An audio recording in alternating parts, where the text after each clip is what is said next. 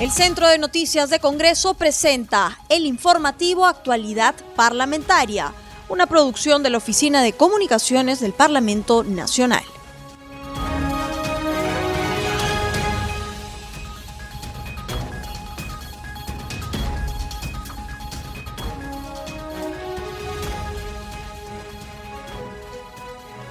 ¿Cómo están amigos? Bienvenidos al programa Actualidad Parlamentaria, una producción de CNC Radio del Congreso. Este programa se transmite en las regiones de Amazonas, Radio Reina de la Selva, en Ayacucho, Radio AM Vida, en Huánuco, Radio Chalon Plus, en Junín, Radio Super Latina, en Lambayeque, Radio Amistad, en Puno, Radio TV Perú. Los saluda Rómulo Vargas y los acompañaré en esta jornada informativa. Estamos en comunicación con el congresista Luis Roel Alba, vicepresidente del Parlamento Nacional, para hablar con él sobre diversos temas de la coyuntura legislativa y otros de actualidad. Ayer el Pleno del Congreso aprobó por unanimidad la creación de una comisión investigadora que indagará sobre la vacunación con el antídoto de Sinofar del expresidente Martín Vizcarra, las exministras Elizabeth Astete y Pilar Macetti, entre otros, denominado caso Vacuna Gay. ¿Y cuáles son sus primeras impresiones en torno a todo lo acontecido con el expresidente Vizcarra y la vacuna? Bueno, para empezar, eh, creo que se está dando muestras de que el, el Congreso de la República tiene una labor fiscalizadora, una labor que quiere ejercerla y que además quiere transparentar lo que lamentablemente estos altos funcionarios no han querido transparentar por obvias razones.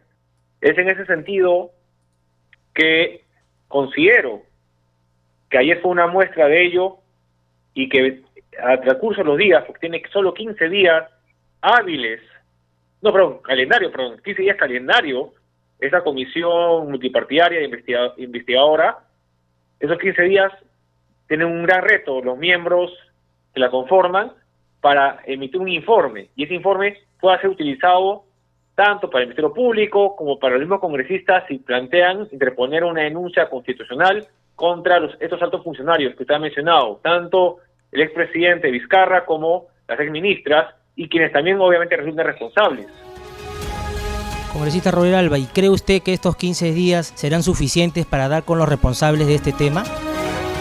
Esperemos que sí, hay bastante ímpetu por parte de los miembros que la conforman y, su, y las bancadas a quienes representan, y además cabría resaltar un tema muy importante, que esas comisiones investigadoras siempre se pueden ampliar su plazo cuando eh, emiten un informe previo sentado en el Pleno y que luego de ese informe preliminar o previo solicitan al Pleno la ampliación de su mandato de investigación. Por lo tanto, si no alcanzara por algún, algún otro motivo, se puede ampliar el mismo. Congresista Robert Alba, ¿y por qué no se incluyó la negociación de las vacunas contra el coronavirus? Creo que todos o la gran mayoría en el Congreso nos hemos dado cuenta de que no podemos meternos hoy por hoy en los contratos y las negociaciones que hay con las empresas farmacéuticas y laboratorios que, está, que nos están vendiendo o están negociándose la venta de vacunas. Cualquier acto por parte del Congreso que pueda impedir o obstaculizar la compra de vacunas, creo que sería un hecho catastrófico. Y por ello, ayer se eliminó esa parte de la moción porque se consideró, voy a repetir, la gran mayoría del, del Pleno del Congreso, de que eso podría afectar la compra, la negociación con las vacunas. Y eso sería una gran afectación al derecho a la salud y a la vida de los peruanos. Y hay que poner siempre por encima de investigaciones, por encima de cálculos políticos, por encima de cualquier investigación, hay que sopesar que no pueda afectar la vida y la salud de los peruanos. Congresista Roel Alba, a la luz de los hechos y de las personas que fueron favorecidos por la vacuna, ¿ellos también deberían entrar a la investigación? Se entiende que la, investigación es amplia.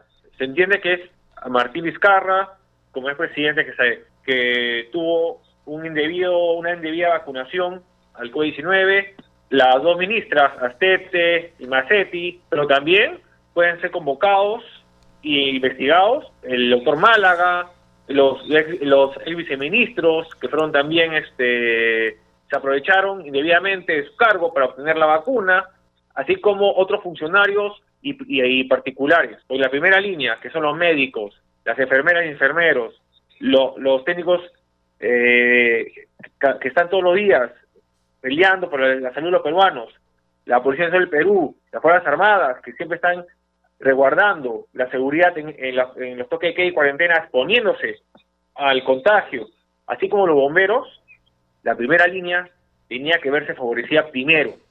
Ningún alto funcionario, ningún particular tenía que beneficiarse antes. Y eso es lo que causa tanta indignación en el país y el Congreso de la República.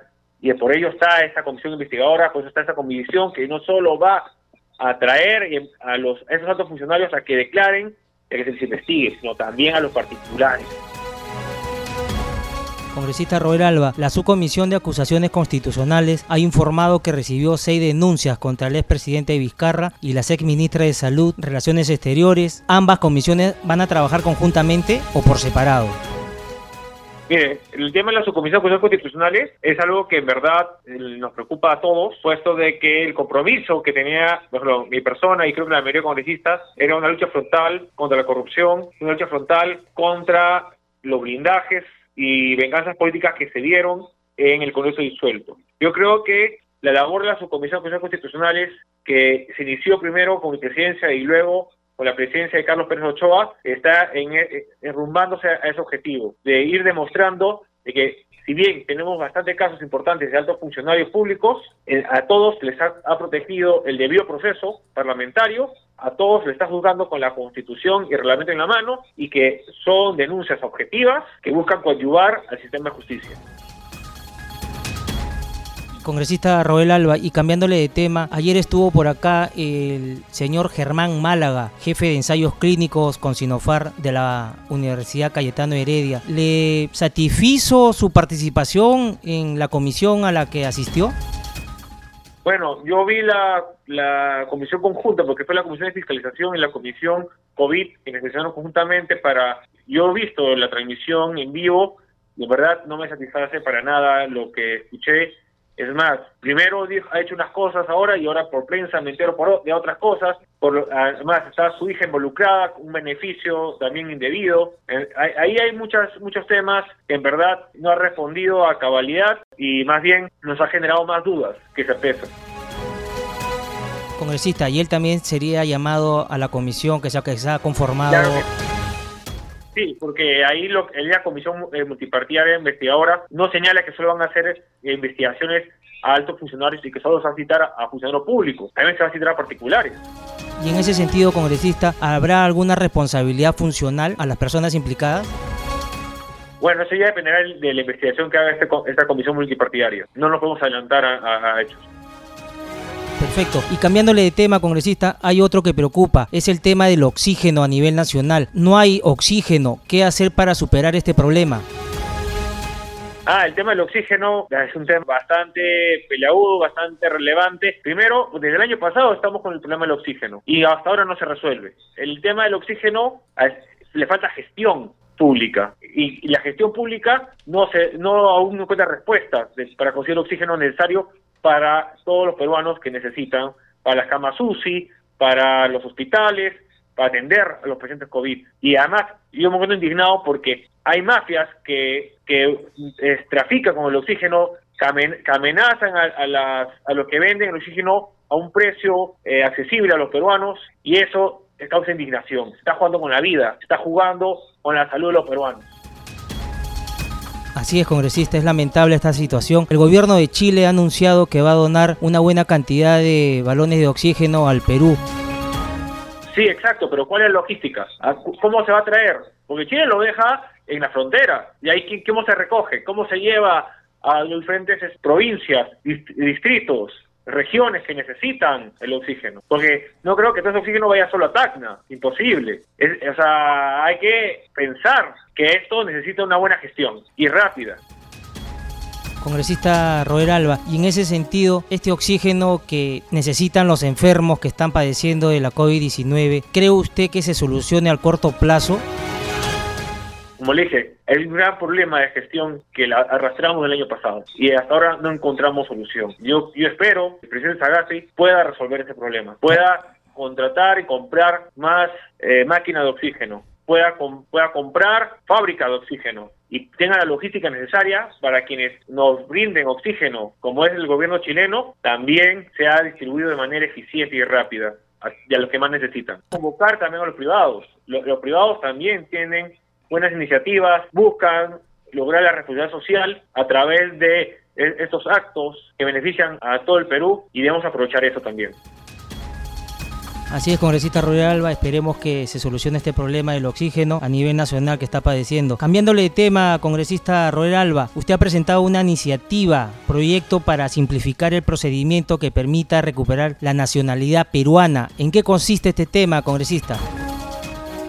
Ah, eso es muy importante, porque mire, lo que sucede en algunos estados donde un peruano busca nacionalizarse, le exigen la renuncia de su nacionalidad, pero, pero cuando vuelve al país donde nació, es decir, nuestra patria, el Perú, le exigen un montón de requisitos, además de bastante tiempo nuevamente en el país, para poder recuperar su nacionalidad, cuando en verdad debería ser solo un trámite expeditivo, peruano que lamentablemente tiene que renunciar por exigencias del Estado donde lo acoge no debe ser un impedimento, un obstáculo que cuando regrese a su patria pueda recuperar su nacionalidad. Entonces lo que nosotros buscamos es simplificar el procedimiento para recuperar la, nacionalidad peruana, porque hay una gran también necesidad de los peruanos extranjeros, porque hasta ahora yo represento a Lima y peruanos extranjeros, ya en las elecciones de abril será otro los representantes de peruanos en extranjero. También yo tengo una responsabilidad con los peruanos que están en otros países y este es un pedido justamente de, de ese grupo humano, de ese grupo de peruanos que están afuera del país y que necesitan y que requieren recuperar su nacionalidad. Un caso muy puntual, Alemania. Alemania pide la renuncia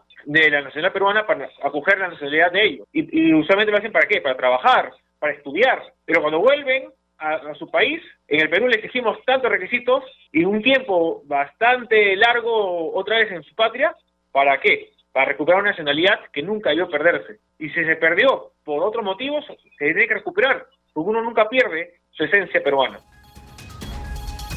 Congresista, hay otro proyecto que usted está planteando donde plantea medidas concretas para enfrentar recesión y parálisis económica. Si nos podría ampliar más este tema. Claro, mire, justamente hoy día en la Comisión de Economía han llegado las opiniones de SUNAT, han llegado las opiniones de el, Ministerio de Economía y Finanzas, y pero también han llegado las opiniones de los representantes de las MIPES y PYMES, quienes estos últimos han señalado que se necesita sí o sí declarar en emergencia estos sectores, sectores que, que tienen a la gran mayoría de fuerza laboral y de trabajos para todos los peruanos, que tienen el gran motor de la economía peruana y que además puede darnos ese paso a que las pymes y MIPES van a ser empresas medianas y futuros, em, eh, futuras empresas grandes. Pero no se va a lograr si la dejamos morir. Entonces mi propuesta es de que por ejemplo, al declarar emergencia del sector MIPES y pymes, el 40% de contrataciones públicas serían atendidas por estas a través de manufactura directa, que la SUNAT otorgaría facilidades extraordinarias durante tres años para el fraccionamiento de la deuda tributaria. Y así poderle dar, poder dar una, un salvavidas económico a estos dos grupos empresariales que lamentablemente en el Reactiva Perú el año pasado se olvidaron de ellos congresista Robert Alba, y cómo hacer para recuperar la economía que los pequeños y medianos emprendedores han, han perdido en este año y medio. Ahora recuperarse de, ese problema, cómo hacer para que ellos vuelvan también a tener créditos en los bancos, porque se les han cerrado las puertas. Yo creo que cada sector tiene, ha, tiene, ha tenido sus problemas. En el primer caso, yo presenté una declaración en emergencia del sector turismo, que ya es ley y por eso ha permitido, en muchos casos, reflotar la economía del sector turismo interno, dando facilidades, teniendo el apoyo de PRO Perú, del Ministerio de la Producción. Ahora nos toca también buscar apoyar al sector de las MIPES y pymes a través también de una declaratoria de emergencia, con las medidas que ya he mencionado, porque si no lo hace el Ejecutivo, lo tiene que hacer el Legislativo. Perfecto, congresista Robert Alba. Esperemos que sus proyectos entren a debate en el Pleno y bueno, sean beneficio de la población. Muchísimas gracias por haber estado con nosotros en el programa Al Día con el Congreso de CNC Radio. Muchas gracias a ti y a todo tu audiencia. A esta estamos en la línea telefónica con el congresista Axalón Montoya, integrante de la reciente creada comisión que investigará el caso de los altos funcionarios vacunados. Ayer el legislativo aprobó crear esta comisión que tendrá un periodo de trabajo de 15 días con la finalidad de determinar el presunto favorecimiento por parte de altos funcionarios, empresarios y rectores de universidades en la aplicación de vacunas contra la COVID-19. Congresista Montoya, ¿qué opinión le merece la conformación de esta comisión? Gracias por la oportunidad. Un saludo para todo el país. Sí, efectivamente, nosotros como legislativos pues estamos preocupados sobre la situación actual y no podemos estar ajeno a ello. Así que el día de ayer, en, una, en un pleno extraordinario, ha conformado esta comisión. Esta comisión básicamente está eh, en investigar en relación a lo acontecido en torno a los, a los ensayos clínicos y en, en torno obviamente al aprovechamiento desde punto de vista ilícito de, de estas vacunas. Pero quiero dejar en claro que la comisión, el afán de la comisión no está sujeto a intervenir en cuanto a las negociaciones de la vacuna. Eh, para tranquilizar el país, las negociaciones tienen que continuar. Nosotros vamos a ir a fiscalizar estrictamente sobre la aplicación irregular de estas supuestas dosis de cortesías que han sido utilizadas. Congresista Montoya, ¿y estos 15 días son suficientes para indagar este tema? Sí, lo, lo que hubo una propuesta incluso de 90 días, es demasiado tiempo y básicamente esto se trata de entrar a la base de datos que tienen establecidos las, eh, tanto la Cayetano Heredia como la Universidad de, San Marcos y obviamente como, como responsable del INS, e investigar sobre esos, esos datos estadísticos y de ahí sacaremos conclusiones. Obviamente el plan de trabajo lo establecemos mañana, pero considero que no, no va a ser muy complejo salvo que las autoridades o los involucrados no tengan, eh, digamos, esas ganas de participar. Pero yo creo que es un tiempo razonable, porque al mismo tiempo también necesitamos respuestas inmediatas. Congresista Montoya, eh, usted sabe que el país vive un escándalo, ¿no? En plena pandemia debido a que varios altos funcionarios fueron inoculados antes de que se inicie la campaña oficial de inmunización. ¿Los nombres que vienen saliendo a la luz pública le llaman la atención, congresista? Sí, por supuesto que sí. Mira, mientras un país está sumergido en un holocausto, en muchas muchas familias, muchos seres eh, queridos se van yendo eh, de este mundo y obviamente no van a regresar. Es una pena que los políticos, como siempre, los tradicionales, utilicen sus cargos para beneficios propios. Pero también, aparte de eso, llama la atención el comportamiento del doctor Málaga, que pone en tela de juicio y también eh, va en desmedro y desacredita al país como un país de investigación. Y lo digo también desde el punto de vista profesional, muchos de nosotros nos dedicamos a la investigación científica y contribuimos a la salud en el mundo. Imagínense, él no ha medido las consecuencias o lo ha hecho a sabiendas eh, este, de lo que significa la, la imagen de nuestro país, la imagen de la Universidad Peruana Cayetano Heredia y la imagen de la Universidad Nacional Mayores San Marcos, con sus actitudes de favorecer a uno u otro con estas supuestas dosis de cortesía, pues nos ha,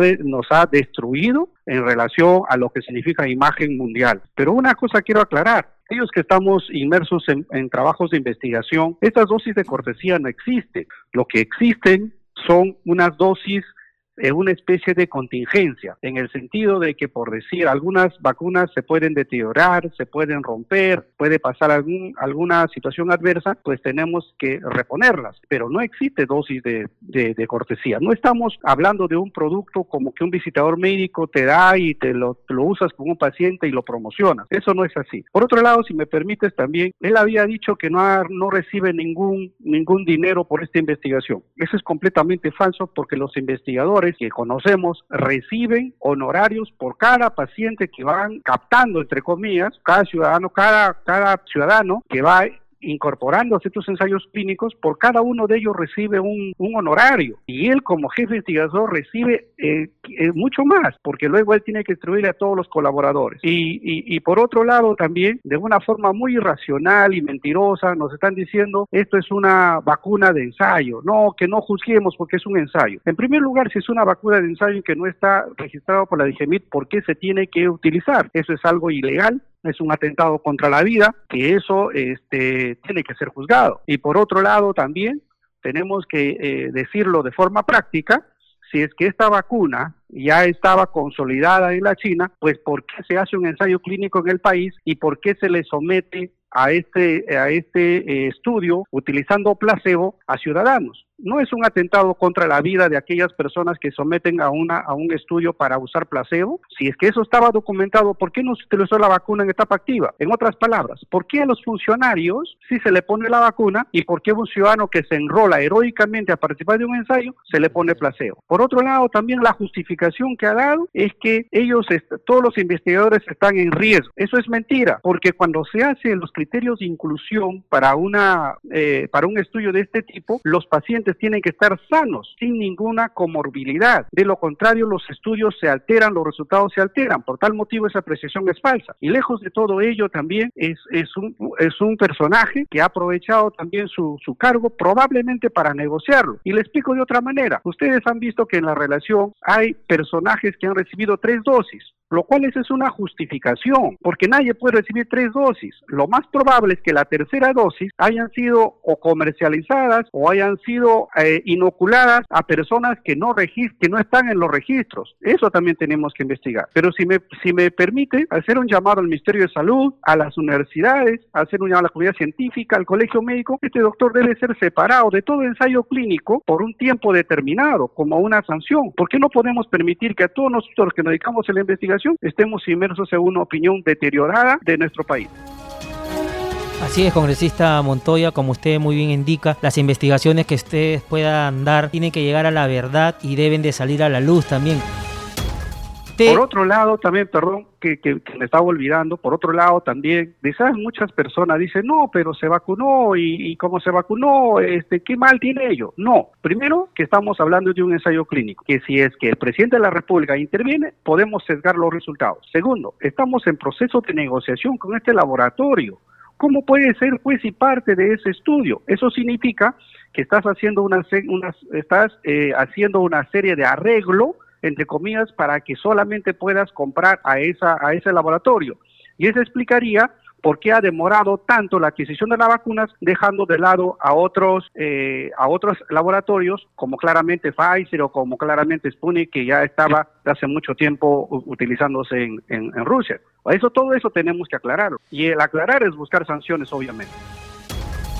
Congresista Montoya, ¿y cree usted que eh, esta lista de 487 personas no sean las únicas? ¿Hay más este, listas?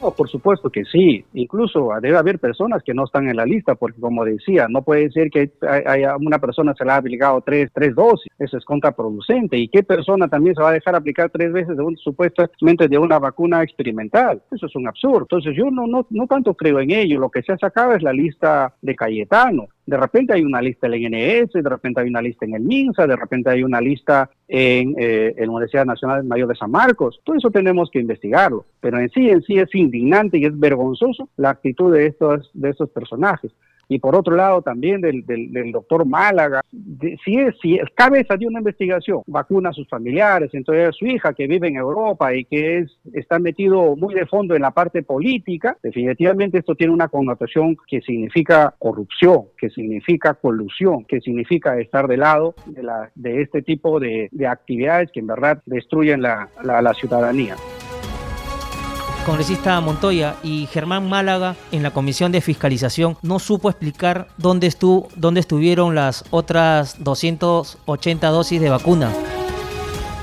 No, en realidad sus explicaciones han sido bastante tibias y como una manera de salir del, salir del, como decir, salir del paso, ¿no? Entonces, este, creo yo que ahí tenemos que indagar más a, más a fondo, porque él es el único responsable.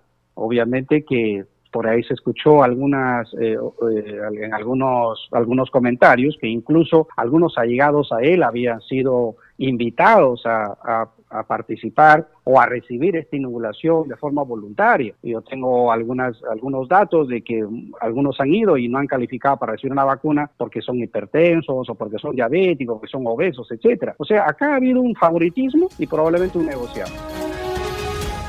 En otras palabras, congresista Montoya, la presentación que hizo el señor Málaga el día de ayer en la Comisión de Fiscalización no satisfizo a nadie en dicha comisión.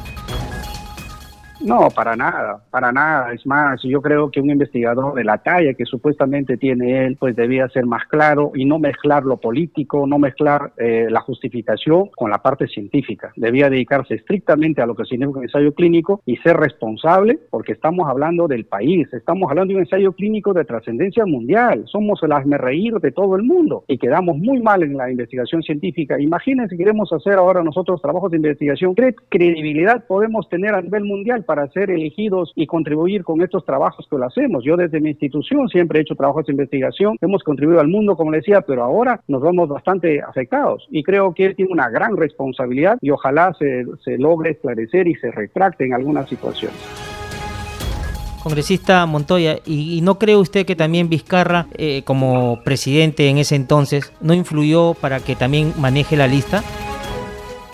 Eh, según según eh, lo que hemos visto, algunas notas periodísticas, comentarios, es que él era muy allegado a Vizcarra. Incluso sus comentarios en el Twitter era muy pegado a Vizcarra. Entonces, obviamente, ahí hay una relación personal y eso, probablemente eso ha influido más. Yo no creo que, que haya sido una situación de porque es el presidente de la República. Si no, ahí la situación es porque hay un acercamiento personal y ese acercamiento personal ha favorecido.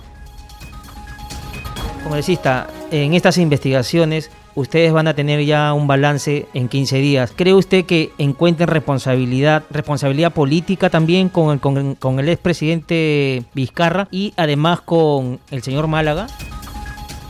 Obviamente, en primer lugar, mira, sería muy irresponsable si adelanto opinión, puesto que voy a eh, estoy soy parte de la comisión investigadora. Pero yo creo que a, grandes rasgos y a todas luces hay responsabilidad política y hay responsabilidad también penal. Y eso, obviamente, del poco a poco tenemos que esclarecer y podemos, este, tenemos que llegar a conclusiones. No, no se puede juzgar antes, porque obviamente usted entenderá que hay que eh, siempre tener presente el debido proceso. Perfecto, congresista Montoya. muchas gracias por haber aceptado la entrevista con CNC Radio del Congreso. Ah, muchas gracias y estamos a su servicio, cualquier momento.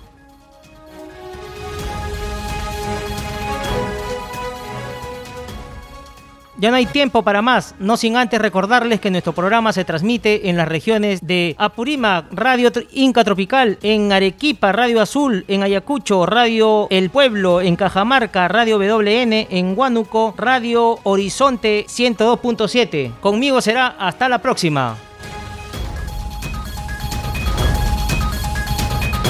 El Centro de Noticias de Congreso presentó el informativo Actualidad Parlamentaria, una producción de la Oficina de Comunicaciones del Parlamento Nacional. Los invitamos a visitar nuestras redes sociales y sitio web www.congreso.gov.pe.